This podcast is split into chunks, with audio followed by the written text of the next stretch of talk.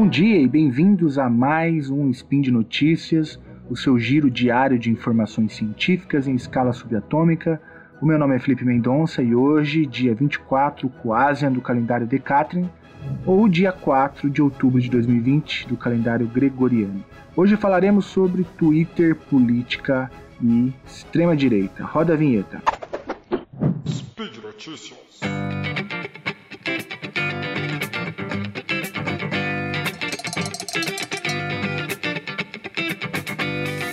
Bom, o uso político do Twitter por personalidades como Donald Trump ou Jair Bolsonaro tem sido objeto de inúmeros estudos. Eu mesmo tive a alegria de contribuir com um deles junto com a pesquisadora Andressa Mendes. O texto chama-se Donald Trump, o Twitter e as eleições presidenciais dos Estados Unidos de 2016 e ele foi publicado pela revista Debate agora no, em janeiro de 2020. O que eu vou fazer aqui é discutir um pouco esse tema a partir de alguns achados dessa pesquisa e amparado, claro, em outras pesquisas.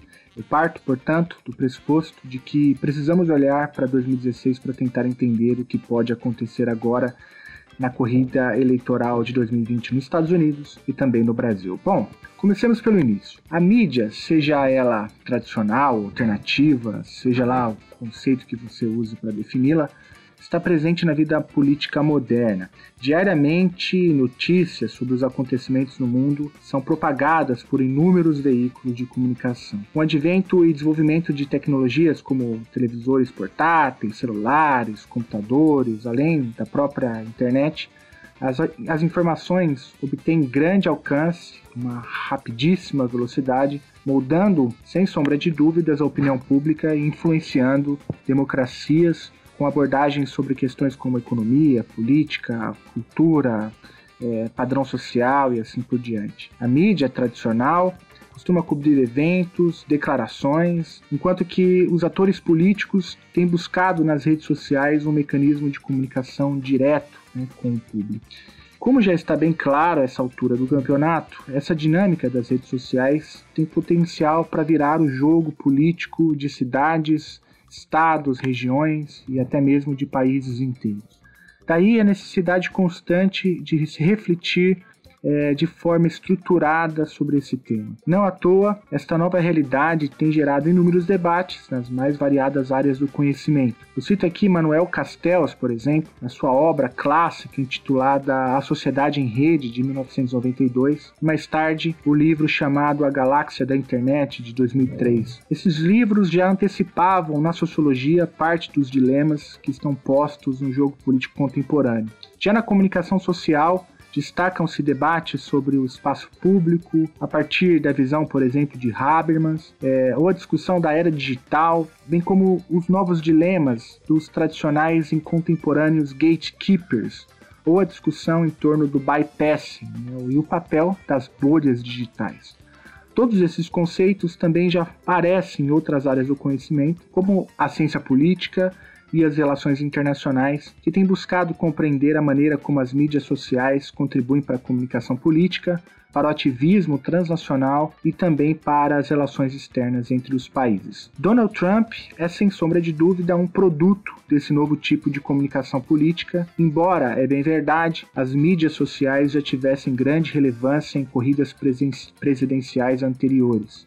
Como nós sabemos, Donald Trump, ele era o âncora de um programa midiático é? e um reality show. Então ele se dá bem com esse tipo de linguagem. E aqui no Brasil, nós tentamos emular é, com Jair Bolsonaro, que também é um político que se alimenta desta nova realidade de comunicação. Quase sem tempo de TV, Bolsonaro fez a sua campanha presidencial é, quase que exclusivamente nas redes sociais. Mas tanto Trump quanto Bolsonaro têm algo em comum. Eles conseguiram e ainda conseguem criar manchetes nas mídias tradicionais, mesmo militando constan constantemente contra estas próprias mídias. É mesmo um paradoxo, é, pois tanto Trump quanto Bolsonaro se fazem presentes na imprensa ao criticar a imprensa. Quanto mais os dois atacam a imprensa, mais presentes eles se, eles se fazem nesta mesma imprensa. E o paradoxo se explica de várias formas. Uma das explicações que eu acho mais interessante tem a ver com o tipo de jornalismo que se pratica tanto no Brasil quanto nos Estados Unidos. Em suma, trata-se, portanto, de um jornalismo declaratório que pode ser definido como a prática de produzir matérias jornalísticas com base apenas nas declarações das fontes de informação. É aquele tipo de jornalismo, colocando em outras palavras, que reproduz as declarações dos entes políticos sem pensar criticamente sobre as próprias declarações, sem contrapor,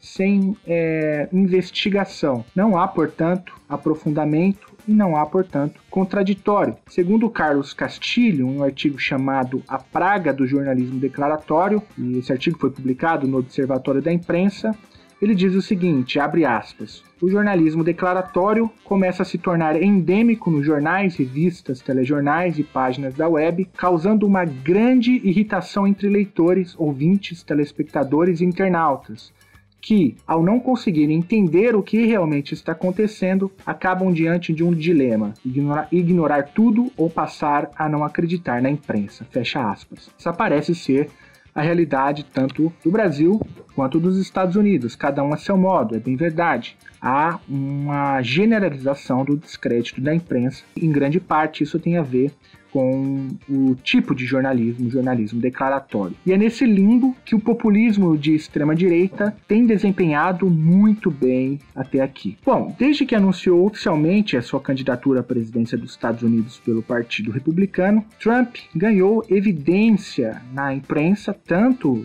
dentro dos Estados Unidos quanto fora dos Estados Unidos.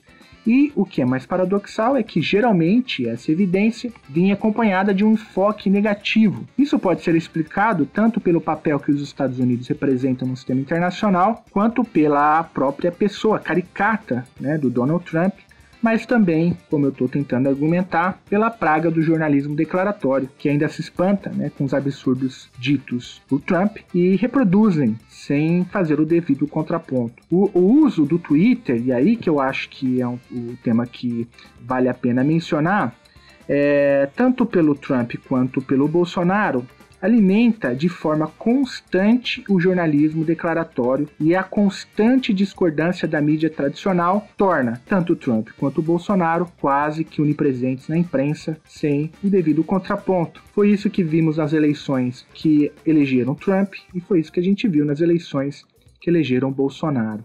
Eu acho que está aí, portanto, a chave da política de comunicação do trumpismo e do bolsonarismo. Ambos acreditam que as redes sociais são a melhor forma de difundir notícias sobre si mesmos ou assuntos relacionados às suas pautas por serem um meio direto entre o comunicador e o público. Por meio, portanto, das mídias sociais, não há o intermédio daqueles que trabalham com a mídia tradicional, com aqueles que são formados né, em jornalismo, com aqueles que têm, portanto, os instrumentos para fazer o contraponto e aqueles, portanto, que poderiam evitar o que chamamos de fake news. A internet também permite a criação de espaços que compartilham propagandas, propostas e planos de governo diretamente dos candidatos para o seu público-alvo, como é o caso do Trump é o caso do Bolsonaro. E como todos nós sabemos, as eleições desses dois líderes de extrema-direita foram marcadas por discursos de ódio e insultos de um candidato a outro. Essa polarização, inclusive, entre os partidos republicanos e democratas, no caso dos Estados Unidos, ou aqui no Brasil, entre o,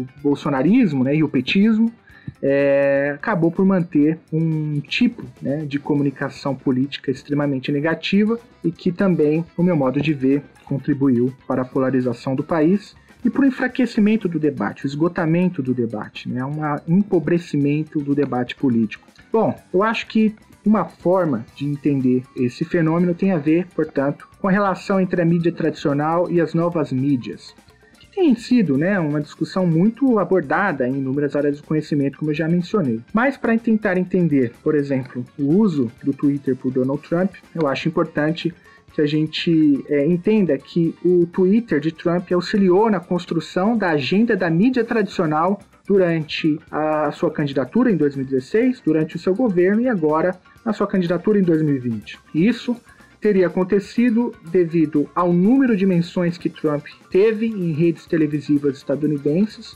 as quais foram feitas com base no volume de material fornecido por Trump pelo seu Twitter e pelo modo como ele se expressa publicamente. Trump foi o candidato mais mencionado pelas redes televisivas durante o tempo que ele concorreu ali o pleito de 2016. Essas questões envolviam polêmicas desenvolvidas durante as eleições que muitas vezes aconteciam exclusivamente no Twitter, como por exemplo os tweets que ele atacou de maneira violenta e misógina a Hillary Clinton. O Twitter foi usado, portanto, como canal oficial de comunicação de Trump quando ele fazia campanha, que, portanto, designava a mídia tradicional o papel de disseminadora de notícias falsas. Como tentativa de desmentir o que era falado por Trump em seu Twitter, a mídia, paradoxalmente, mencionava o mais, de modo que o Twitter de Trump ajudou na construção da própria agenda de todo o pleito de 2016. Tem-se então que a opinião pública e democracia são influenciadas por toda essa relação e dinâmica. A mídia tradicional inova, molda a opinião pública, fomenta debates e indiretamente polarizações. A sua liberdade é garantida pela democracia, a qual, por sua vez, é ameaçada pela mídia devido a esses conflitos desencadeados pela polarização e pela agenda midiática. Eu acho que essa discussão é urgente no Brasil e fora do Brasil. O tema aponta para uma agenda importante de pesquisa para entender a política contemporânea. Afinal, como mensurar esta relação entre redes sociais e criação de agendas? Qual é o impacto do Twitter no debate político contemporâneo e para a polarização política? Quais são as metodologias interdisciplinares disponíveis para esse tipo de pesquisa? Essas são apenas algumas das inúmeras questões possíveis nesse debate, cada vez mais crucial para a compreensão das democracias contemporâneas e das relações internacionais. E por hoje é só, deixe aí no post o seu comentário, elogio, crítica, declaração de amor. Não esqueça de dar o seu retweet. E lembro também que esse podcast só é possível acontecer por conta do seu apoio no patronato do SciCast, no Patreon, no Padrim e agora também no PicPay. Um grande abraço e até amanhã.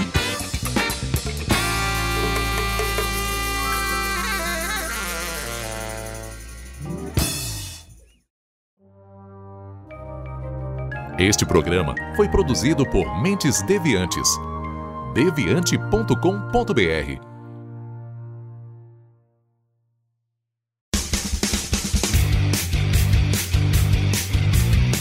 Cortes, edição de podcast.